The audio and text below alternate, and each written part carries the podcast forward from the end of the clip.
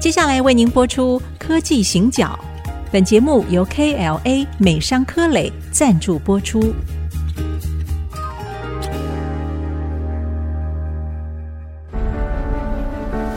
从区域情势、产业变迁到文化体验，娓娓道来全球供应链的故事。欢迎收听《科技行脚》。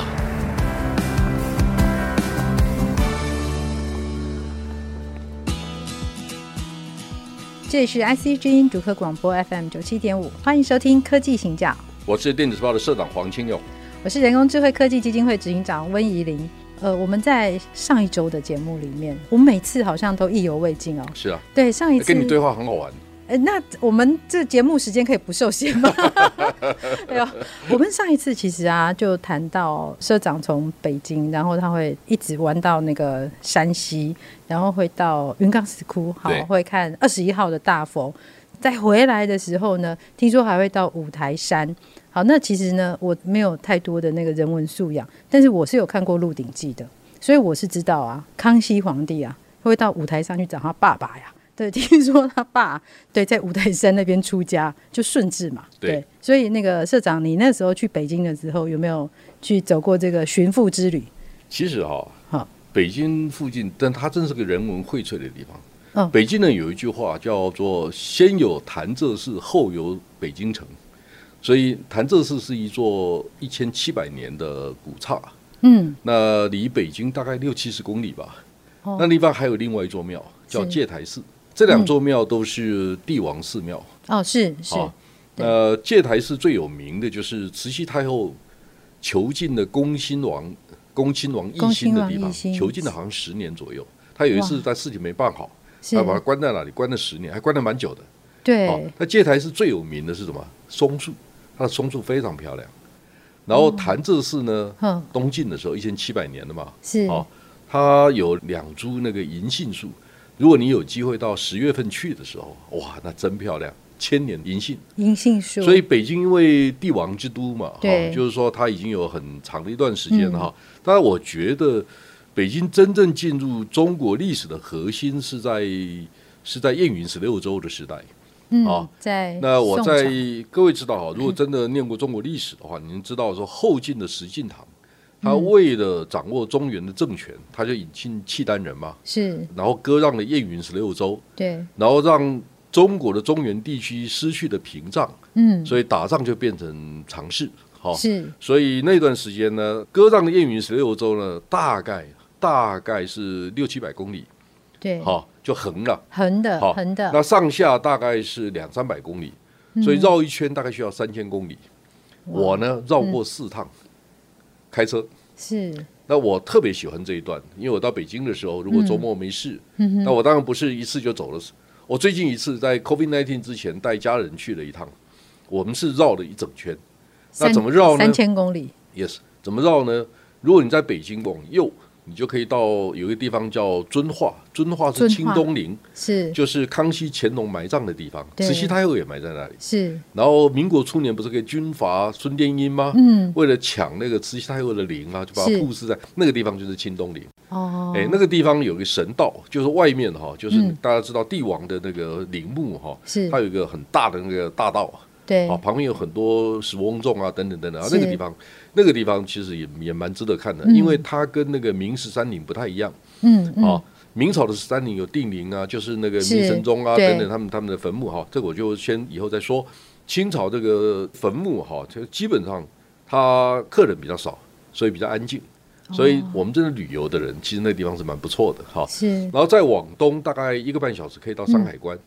山海关不是一个关，山海关是一个城，它城最多可以住到十万人，所以它的关是层次的，它哦我不们是以一为它个关是门。，哎，我们以为就是一个门，然后所以哎，大部分的，所以你可以看到老龙头，是它其实老龙头离山海关还有五六公里，所以它是、哦大家知道那个长城最东边是在老龙老龙头嘛，是就是甚至渤海的地方。是是是好，哦好，从那边开始算就是长城。是那长城你可以，它现在有开放，就是一段路，那个走了几公里，所以我在山海关上面走过好几次，所以你可以看到渤海，然后在那边看看关内关外，然后关外就是关宁铁骑，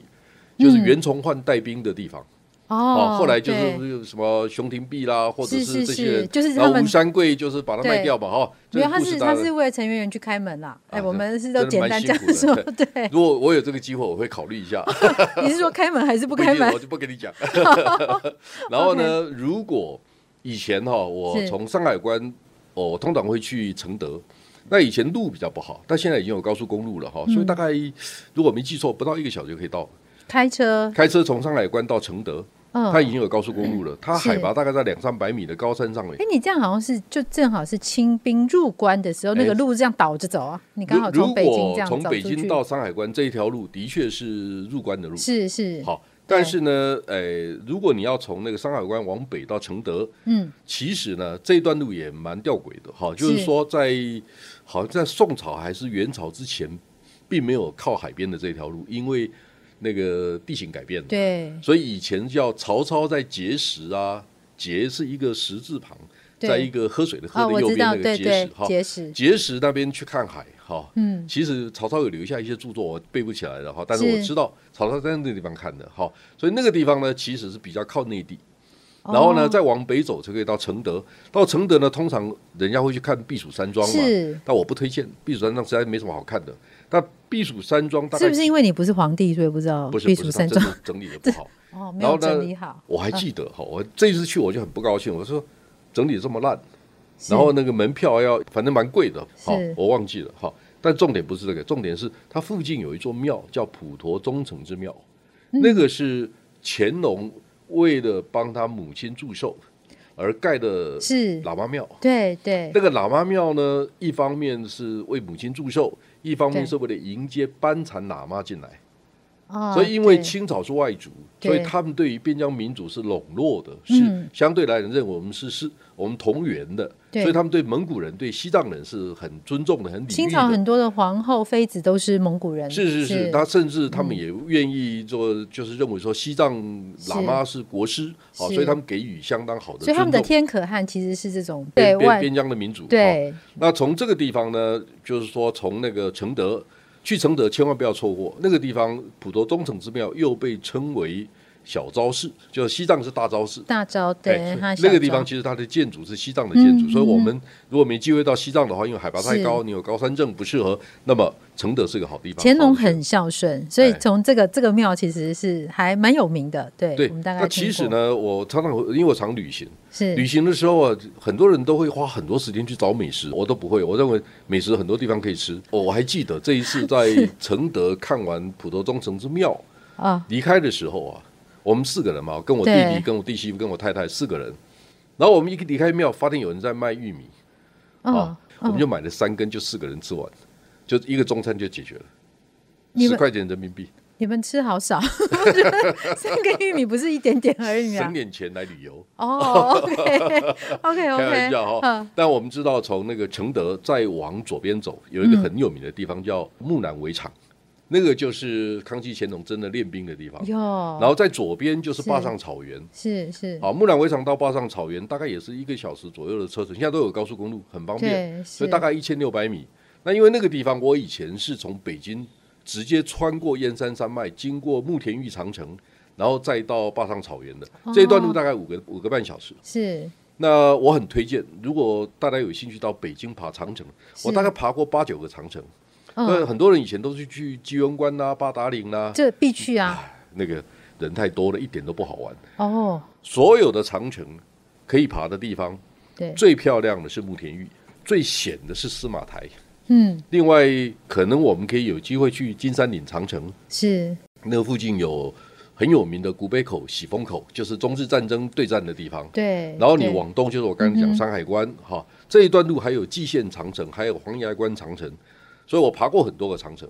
我只要周末一有事，我不会待在北京里面，我就一定往外跑。对，那我就去练练身体啊，就是运动一下，享受一下工作嗯之余的乐趣。是然后呢，我到坝上草原，我以前常去。对我如果只有两天的时间的话，那我就是一大早出门，中午到，下午骑一个下午的马，然后第二天早再骑半天早上的马，嗯下午再开车回北京。如果我我很匆忙的话，大概就两天。是，然后如果我有时间的话，我会从那个坝上草原再往西嗯到一个地方叫张家口，张家口就是冬季奥运举办的地方是，但是大家可能不知道。张家口是毛泽东跟傅作义对抗的地方，就是国民党对要撤退之前，北京是投降之前，傅作义在那边打过胜仗，是，所以那个是地方有一个地方叫墓园，对墓园就是古战场。好，所以大家对嗯可以理解哈，在那个地方，共产党的红军在那边做了哪些事情，国民党怎么是去对抗，那是一个是古战场，所以也对很有趣。然后呢，张家口再往南就可以到宣化，是宣化以前叫宣府，是啊，宣化的旁边有个地方叫大同，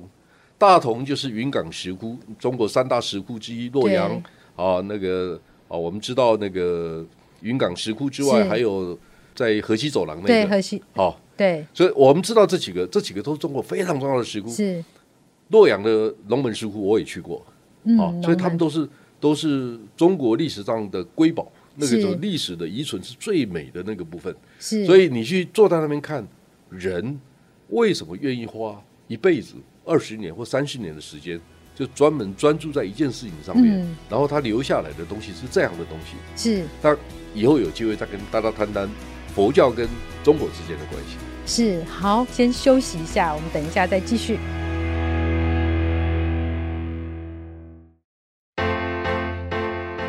欢迎回到科技行脚，我是温怡玲我。是黄清勇，好，我们刚才啊，在节目的最后走到了历史的景深里面去哦。社长有提到三大石窟嘛，就是敦煌的莫高窟、洛社阳的龙门石窟。对，那社长刚刚在的那个地方呢是大同大同山西云冈石窟大同云冈石窟。对好，有三大石窟。其实刚刚社长在谈的时候，我都没有什么插嘴哦，因为那个地方呢我没去过，但是我非常向往，就是。呃我们的工作里面，其实跟这些好像没有那么直接的关系，但是一个科技人，好，然后我们在这个产业里面这样搏斗数十年，好，当我走到了一个历史的景深的时候，我们会看到什么，可以感受到什么？我想我们在读书也好看小说也好，哈，我们经常听到六个字：闯关东，走西口。嗯，西口是哪里？西口就是张家口。哦，然后我是有一次呢，在上海，我到了上海，我打电话给我一个好朋友，台积电上海松江厂的总经理赵应成。嗯，赵运成是河南人，然后我跟赵运成说：“哎，老赵，我在上海。”他说：“哎呀，你你你等我一下，我过来找你吃饭。”好，我说：“啊，不不不，明明天我忙，我明天就要到西安。”嗯然后他就跟我说：“不不，你等我一下。”哎，他来的时候还带了一本书给我，这本书叫做《中国最后一个匈奴》。嗯，这个故事在谈黄土高原边上的一个小孩，对师范学校念完了以后，跟着毛泽东去革命的故事，啊，很有趣啊。他是讲羊肉泡馍，嗯讲黄土高原上面的饮食。是好，一般来讲，小说不会糊弄你，小说的场景不会糊弄你。是那为什么跟你谈这个事情呢？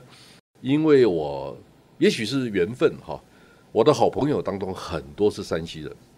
我有一个好朋友，就是一九八一年台大电机系毕业那一年的状元，叫白培林。嗯，啊，就是大家知道他是华邦的副是总，啊，他是我好朋友，他是山西人。我最好的同学跟我交情最好的是山西长治人。哦，山西长治，然后呢，我认识一个雕刻大师叫朱清坡，他也是山西人。然后呢，我最近跟交大在合作做一个研究，半导体与地缘政治。那负责的教授李威仪也是山西人。那我现在是冯甲的特约讲座，对，冯甲的校长李炳乾也是山西人。哦，他也是山西哎人，，我很巧，我就碰到一对，是就是哎，然后呢，我记得我跟李卫仪教授在聊天的时候啊，我就问他，我说，哎，你山西哪里？他说你不会知道的。我说你说说看，说说看。嗯他说代县，我说代县我怎么不知道？代县在在那个大同南边一点，在雁门关以北啊。他说，哎呀，你知道啊？ 我说我不只知道，我告诉你哈，嗯以前我读过一一段历史的书，它上面写着说汉武帝讲的马无军事，你知道什么意思啊？嗯，他四匹马帮他帮汉武帝拉车的四匹马，那个颜色是不一样的。为什么？因为汉人不太会养马， 对，所以马都要跟匈奴人买。是是那交易的地方在哪里？这交易的地方在大同旁边有个小地方叫马邑，邑是那个城市那个邑，城有没有市一个口对一个八对那个邑哈？对马邑那个地方是马市交易的地方，就是说汉朝、秦朝为了跟匈奴人打交道，他不是说平常都不打来不不往来的，对那个地方是边境贸易城市换马的地方，因为汉人不太会养马，对所以我们就汉人呢、想办法就是跟他们买马。那个地方就在那一条那一道线上面。好的，嗯嗯那我旅行有一个好习惯，我会看看现在海拔多高。我以前会带气压表，然后我说我就知道要怎么看海拔多高啊？表上面有啊，表可以显示啊，你有气压表就可以了。哦，OK，嗯所以我看过大同大概海拔一千一百米，然后我就一路往南，那开开开到雁门关的时候，哎，就变成一千四五百五了。是那后来有那个学问很好的朋友就告诉我说：“哎呀，金勇，你不知道吗？雁门关呢，不是只有宋朝打仗的地方。雁门关哦在战国七雄的时代，韩、赵、魏三家分晋的地方就是雁门关。所以因为地形的关系，切成三块。就你哦你是你是用这样子 对对对切对对的哦，因为它比较高，凸因为起那来个。啊三家分晋，我们就不太哎对，不不是都不很知道清为什楚么在，那对，边为什么是分嘛三家？哎对，它就是在雁门关分的。哦，然后雁门关现在呢，那边有一座雕像，很大的雕像，就是嗯杨家将的雕像。哦，就宋朝杨家将，因为他守的地方就是就是我们雁看门歌仔戏会看到那个杨家关将。 ，yes。哦，OK，、哎，然后你讲的歌仔戏也是好的例子。 是我回程的时候，在五台西、五台山上面看到野台戏，但那个野台戏不是我们大家想象的野台戏，非常 professional，非常专业的野台戏，衣服也漂亮，然后唱功又好。我在那边看了快一个 小时，这么好看然后。我的北京的司机就跟我讲：“市长，这有什么好看呢？”我说：“你没看过啊？”他说：“山西人唱梆子，穷吼。他们哦北因京为人，北京人看谁都是这样呃北京子人觉得是乡下人，哈对但，是其实呢，你看山西人、陕西人唱秦腔、所以他们梆的子戏对梆子戏，他所以他们的语言是他们都当地听得懂，都听得懂看当地的语言，但是呢，很好听。你你会发现他很专注在唱歌给你听，在唱戏给你听。好，那跟我们大家想象的野哎台戏，然后放个麦克风，没没那回事，他们就是真的在在演。”因为我们常看到唱给土地公唱，都随便唱一唱，随便这唱样唱，然后用个麦克风、录对音对机对放一放就就对就交代了。是他们不是。好，那我现在跟你讲，就是说到了雁门关的时候，我发现哎，它海拔一千四百五，对，哎，突然高起来以后，哎，再下去到太原剩下一千。嗯那嗯，太原附近有一个地方很有名，是叫祁县的乔家大院。乔哦哎有大乔家家蛋，知道大家乔家都大知院了道，嘛哈对，大家都乔家知大道院。在往南，在三四十公里有个地方，有个地方叫平遥。嗯平遥是世界摄影比赛的场地。平遥呢，它是它是一个，它它是明朝的城墙还在，它有票号、有镖局、有明朝的衙门、县衙门都还在。哦，都还在。那我就问他们说：“你们怎么保存这么好？”他说：“哎呀，不好意思啊，文化大革命的时候，这个地方太穷了，所以县长没有来报道，就就没有活动，所以他们才留下。他们真的这样跟我讲。哎哇，，露露，我考你一个问题，是你糟糕你知道什么对叫做城池？城池城池就是就城啊，嗯然后旁边会有水沟、 护城河 啊，不就城池吗？我就跟你讲嘛，这么简单的问题，我会这样问你吗？当然不是嘛。是呃，我有一好次是爬长城的时候啊，对就在那个好像在就在慕田峪，我在那边喝茶或者是休息一下，哎，嗯对就看到哎上面有一个介绍，他讲城池城池哈，嗯他说其实啊四个城门以上的叫城，对三个城门叫池，所以三点水，池是三点水是三个城门的叫哦他城。骗人啊呐、他不是水的意思啊，他是讲的是三所以个门这河样。南有一个城市叫渑池，对，好，在商朝的时候有一个渑池，对不对是？渑池是三个城门的，两个城门是驿站的驿，穿过去。哦，义好那一个城门呢？门呢、啊，不是，那个叫寨，山寨的寨。哎，我真的觉得你们有点麻烦，好，我们 不是就是就城门城门这样就知道了。然后你知哦道，我这个人就是有时候也蛮调皮的，就喜欢消遣人家，或者是诶对考考人家哈。是有一次我去吴江，我去看那个水乡，嗯然后那个吴江的书记哈，对就晚上陪我去逛水乡，那有一个很漂亮的园子叫退思园。吴江我们很多台商在那边，嗯比是如说台达电呐、呃嗯，在那那个边华宇啦、他们的工厂都在那边对哈，所以我去吴江去过不少次。然后晚上我去那个水乡的时候啊，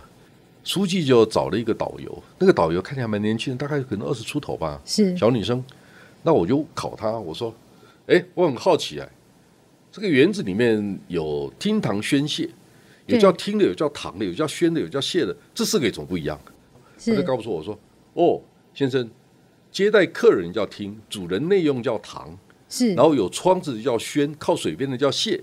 我说：“哇，你怎么会？”他说：“啊哦，我们是旅游学校毕业的。” 都要背这个哎就我们从另外角度看这个事是情，台湾很多旅游风景区有很多志工，是那志工没有学这些东西，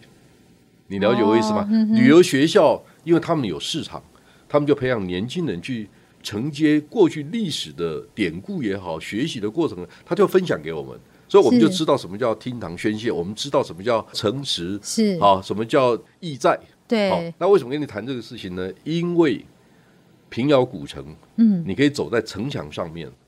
然后它你可以看城比较宽，是不是？就是没那有个绕城一圈墙六较公厚里，哦，绕一圈六公里，所以也有一点小小距是离，有一点距离，但是里面它有，比如说可能是网状的道路嘛，哈，是哦所以有些道路呢就是镖局的，有些是票号，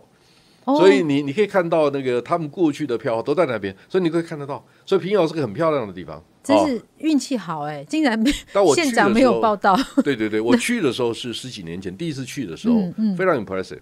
第二次再去的时候，客人就多了。观光客太多就不好玩了，但是啊是以前去的时候真的很好玩。我就在那个城墙上面走一圈，对好，到了那个平遥古城以后，你可以选择回北京，或者往左边走就可以到河套。河所以套我去过鄂尔多斯，我去过看过京东方 M O L 的厂，为了看 M O L 的厂，顺便去看了包头的稀土。然后包头再往左边走，就可以到邓口，邓口就是河套平原转弯的地方。。对对，然后它的右手边是大青山，走下来右手边是贺兰山跟阴山，是，然后接下来就到银川，就可以看到西夏王陵李元昊的坟墓。从那个地方再回到北京，那个地方还可以看到什么？看到郭子仪哦秦王的地方，是哎是，然后看到冯玉祥起兵的地方。所以你可以看到中国人的历史，在我们的旅行的路程上，我们就可以看得到嗯是整片的历史。是，所以其实我们的工作跟生活，它这个当中其实是非常有乐趣的。但是重点啊，我觉得听下来是你要有一双会看的眼睛，还有呢要有一个会感受的心。那看起来呢，其实很多的风景对我们而言都是意义非凡的。好，那谢谢社长的分享，谢谢我们的节目今天到这边，下次再见。再见。本节目由 KLA 美商科磊赞助播出。全球半导体设备领导者 KLA 关注人才培育，邀您成为改变未来科技的先锋。